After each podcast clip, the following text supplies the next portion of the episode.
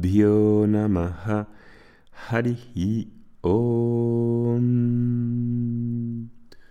Muy buenos días, ¿qué tal estáis? Estábamos viendo en el anterior audio cómo Arjuna, que representa a cualquiera de nosotros en realidad, y que el problema de Arjuna es también nuestro problema, el problema de un buscador serio, comprometido, que tiene un anhelo por este conocimiento espiritual y por resolver de raíz los problemas fundamentales. Supongo que tú que estás escuchando esto, que te interesa la cultura védica, te interesa el Vedanta, seas afín a lo que le sucede a Arjuna y al corazón que tiene Arjuna de un mumuksu, de alguien que busca la libertad para vivir una vida en paz y una vida más plena. Arjuna, a pesar de ser una persona extraordinaria, sigue teniendo el problema fundamental que está caracterizado por esta palabra que se llama samsara.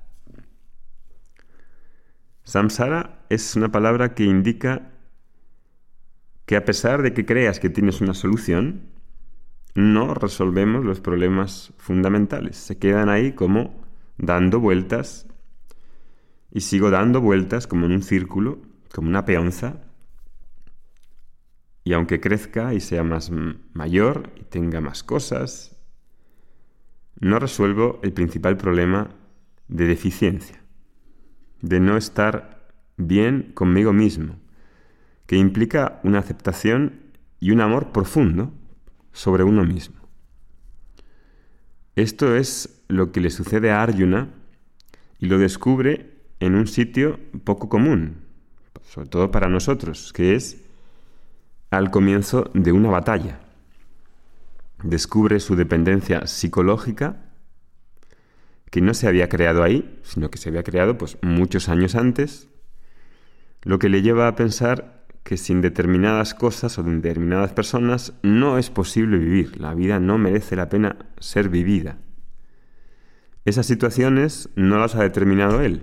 Son situaciones que se han presentado en su vida por su prarabdha karma, como a cualquiera de nosotros.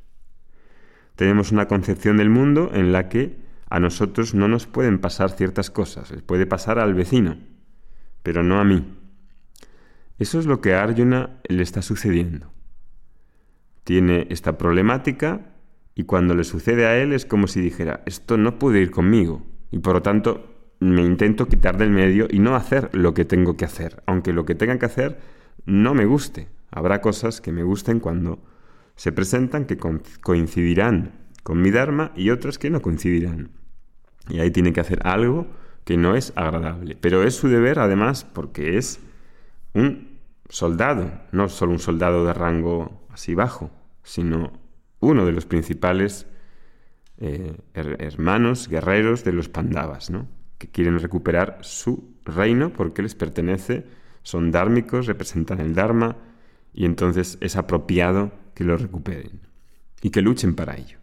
Y eso, si estáis interesados en saber más sobre la Bhagavad Gita, que es una de las obras fundamentales de la cultura védica, para mí la más... Em, la que tiene la mejor combinación entre filosofía y entretenimiento, es decir, entre una condición en la que hay una narración también en parte emocional, con una historia, con un diálogo, y una parte filosófica muy profunda que está presente ahí. Las Upanishads tienen más filosofía, pero no tienen este formato, digamos, tan entretenido, tan entendible por cualquier persona.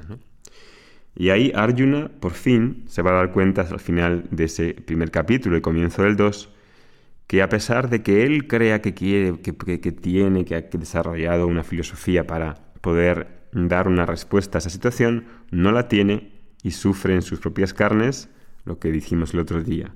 Sufre la frustración, el desazón, el dolor, el dolor de no saber qué hacer por esta eh, dependencia psicológica, lo cual le lleva a un estado de confusión muy alto en el que no sabe pensar, no sabe discernir y puede tomar una decisión muy equivocada que afecte no solamente a él, sino a los demás. Ese estado de confusión se ve claramente en las palabras que describe, en la que le tiemblan sus miembros, está sudando, eh, le, tiene la piel la carne de gallina, no puede sostenerse ni en pie, tiene que sentarse en el carro.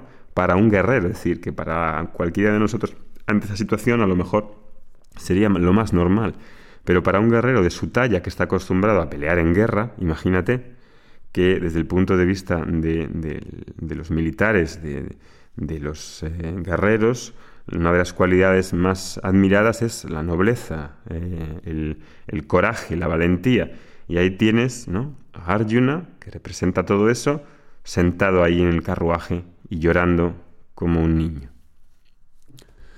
Y ahí por fin ya descubre su impotencia para, para tomar una decisión adecuada, tiene amistad, no sabe que Krishna es quien es y es su primo en realidad y le trata al principio como primo, aunque sabe que es sabio, que tiene mucha sabiduría. Y tras todo este capítulo de, estar hablando él y no dejarle, no dejarle hablar porque, porque ha seguido hablando todo el rato él, pues le dice, mira, no, no tengo condiciones para resolver esto, no lo puedo resolver, me encamino hacia ti como un, discípulo, quiero que me digas, quiero que me enseñes, ¿no? Esa es la palabra que utiliza, quiero ser tu discípulo, me, mm, mm, eh, confío en ti y quiero que me enseñes, ¿no? Ese signo, ese signo de vaciarse, de vaciarse para que la sabiduría de Krishna llene su mente, es el primer signo de una persona que es un estudiante, que es un discípulo, que quiere avanzar. Mientras que no exista eso, mientras que una persona cree que ya lo sabe todo, que él tiene la solución haciendo esto y lo otro, y que no ve su impotencia para solucionar el problema fundamental, hasta ahí no hay, no hay discípulo, no hay en realidad estudiante. Eso es algo que queda muy claro en la Bhagavad Gita en ese capítulo 2, ¿no? Un signo distintivo en la India, si lo habéis visto, es que los discípulos, las personas que han reconocido la impotencia para resolver ese problema por ignorancia, es que se afeitan el pelo, ¿no? Se afeitan el pelo de la cabeza y se quedan así como calvos, ¿no? Es un símbolo que quiere decir, pues que tiene que ver con cortar, quitar ese pelo que representa las nociones, las creencias, las expectativas cerradas, todas las fantasías espirituales. A través de ese corte de pelo implica una humildad, un reconocimiento de mi propia ignorancia, que es en realidad un reconocimiento eh, que hace falta hacer para ser fuerte. Si no reconozco mi propia ignorancia y mi incapacidad para resolver ciertas cosas, entonces ahí pues no tengo esa cualidad tan importante de, del discípulo de Shishya que llega al maestro y le dice, no sé, enséñame, confío en ti. Bien, pues visto eso, también otra señal a propósito de, esta, de estos símbolos que, trae la tradición, eh, aparte de la cabeza afeitada, que a lo mejor es algo que a nosotros a nivel estético no nos agrada mucho, en India esto es algo común para las personas que, comienzan el estudio, incluso el estudio, también el estudio de Vedanta, es estar representado con eso. Lo digo a nivel cultural, no porque os tengáis que afeitar la cabeza, de qué es lo que significa para que uno pueda entender también la propia cultura védica. Em, y luego otro signo también mm, importante que determina también el tipo de estudiante y la, actitud y la humildad que, supone ser estudiante es el signo de namaskara, de hacer un saludo. Un saludo que en la India, sabéis, se hace este namaste, namaskara completo, que puede tener eh, una inclinación hacia adelante, o arrodillarse, o tenderse en el suelo haciendo un full namaskara. Esta cuestión de saludar, de reverencia hacia la tradición, hacia el conocimiento en sí, hacia lo, sagrado de este conocimiento que voy a recibir, conocimiento de mí mismo, de Dios y del mundo, eh, implica que una persona que realmente eh, tiene una arrogancia eh, intelectual, una persona que es incapaz de saludar, de, doblarse, de plegarse ante no la persona en sí, sino ante lo que implica eh, esa transmisión del conocimiento. Cuando una persona tiene dificultad para hacer eso, eh, tampoco puede ser alumno, porque a lo mejor escucha con curiosidad, a lo mejor escucha con, con un interés, eh, pero que no es muy sincero, porque no viene de una necesidad profunda, que es la que tiene aquí Arjuna, de estar llorando, de estar incapacitado para tomar esa decisión eh, y, no sabe realmente. Está como en una situación de, impotencia, ¿no? que es lo que decía el otro día. Nosotros como alumnos tenemos esa situación, tenemos esa situación en la que dice, podemos reconocer en nuestro foro interno. Estoy un poco harto de probar tantas cosas ahí en el mercado espiritual, tantas historias, tantas opciones, aparentemente todas iguales. Y he probado tantas cosas, pero me siento que no logro, no logro ver en profundidad algo que me dé una paz y una estabilidad duradera. Si en el caso de Arjuna es el problema es descubrir su propia impotencia a través de un conflicto, como es la guerra, en nosotros no es una guerra, obviamente, la mayoría, pero es una frustración, es un, cansancio, es un hartazgo de estar harto de no encontrar algo en lo que pueda profundizar, en lo que quedo fascinado, en lo que me hago más, eh, más eh, sereno, en lo que tengo más claridad, en lo que tengo más contacto con la realidad. Ese namaskar, ese saludo, ese saludo es muy importante como un símbolo de que la persona está preparada. Está preparada para pedir ese conocimiento y para plegarse su propio ahankara, su propia individualidad. Y eso es es algo que, está haciendo ahí Arjuna en ese momento justo antes de que Krishna le va a poder a enseñar. Yo aquí pues diría, tenemos esa cualidad, tenemos esa capacidad de, de reconocer, de reconocer en nosotros que no tenemos todas las soluciones, que la solución no va a salir de mi propia inteligencia.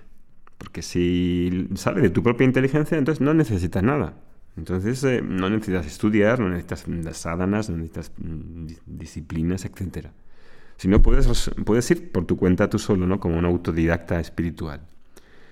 Este tema, aunque parezca inicial, es el comienzo de ese capítulo 2, es fundamental porque si no, no puedo ni recibir la enseñanza. Y si uno no está preparado, si uno no desea vehementemente esa enseñanza, por muy profunda que sea la enseñanza, aunque te la dé el mismo Dios y lo tengas delante, no te va a cambiar, no te va a hacer nada. ¿Por qué? Pues porque no la deseo, porque no la anhelo profundamente. De hecho, esta palabra mumuksutuam, el que tiene ese deseo por la libertad, si ese deseo no está ahí, entonces no se dan las condiciones ni siquiera para que pueda estudiar, para que tenga un profesor, para que pueda recibir esa enseñanza tan preciada. Una persona que tiene esa necesidad, una persona que tiene ese anhelo por recibir esa enseñanza, por saber sobre las cuestiones fundamentales de su vida, por conocer qué es la felicidad, cómo soy una persona que puedo estar en paz, una persona eh, atenta, una persona sensible, una persona que quiere conocer la verdad. Ese conocimiento no es algo, no es algo mm, común, es, nace de una preparación, de un trasfondo de esa persona que anhela profundamente recibir eso, que se convierte en una prioridad en su vida. ¿Por qué? Porque habla de lo más importante en la vida, de lo más útil, que tiene que ver con quién soy yo, tiene que ver con, con qué es lo que quiero, tiene que ver con, con que estoy buscando y buscando y buscando y haciendo un montón de cosas, pero no encuentro la paz que quiero. ¿Qué cosa más importante puede tener ese conocimiento? Arjuna ahí lo tiene claro y lo va a solicitar y va a empezar esa enseñanza en la que Krishna cuando, cuando ve que se dan las condiciones, ahí le guiña un ojo, sonríe y dice, creo que eres un buen, eres un buen discípulo, ahora te voy a enseñar. Como diciendo, en ti se dan las condiciones eh, iniciales, que aunque no sepas, aunque tengas que ver todo esto, pero tienes esa condición inicial. Aquí la cuestión es, ¿qué nos falta a nosotros para que tengamos esa condición inicial? Esa condición en la que hay un mínimo de preparación y que ha de ser también ganado con, con, cierta gracia, porque si no hay esa gracia, si no hay interés en este conocimiento espiritual, si uno no quiere saber sobre esto, si uno no quiere conocer, si no quiere estudiar, piensa que solamente con meditando y haciendo alguna disciplina ya es suficiente, entonces no ha entendido en, realidad la propuesta, no ha entendido de qué va esta cultura védica. Porque si fuera todo meditar, todo mm, hacer prácticas, entonces, eh, ¿por qué habría tantas y tantas eh, palabras en los Vedas? ¿Por qué habría los Vedas en sí mismo? Y Vedanta son palabras en la forma de, de un verbo, en la forma del conocimiento, en la forma de una transmisión, de una visión de una persona a otra persona que tiene unas dudas, que tiene unas preguntas, que tiene un, eh, desazón, y eso no se soluciona solamente con una práctica técnica, por el amor de Dios. Eso queda clarísimo dentro de la tradición, queda claro en la propia Bhagavad Gita que hay un diálogo de una persona que tiene un montón de dudas, de una persona que, que tiene una serie de expectativas, y un profesor que corrige, que le enseña, que habla con esa persona y le explica claramente qué es lo que está sucediendo en su vida. Eso no es una práctica, no es una práctica de, algo.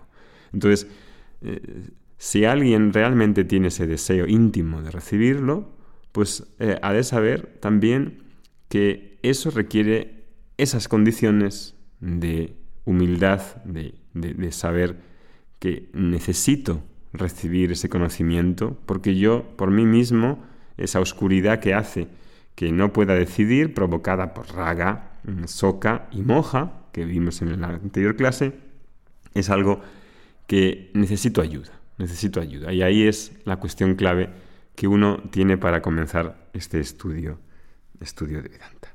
Continuaremos en la siguiente clase con el primer tema de ese primer capítulo, que es precisamente una introducción al autoconocimiento. ॐ शान्ति शान्ति शान्तिः। हरिः ॐ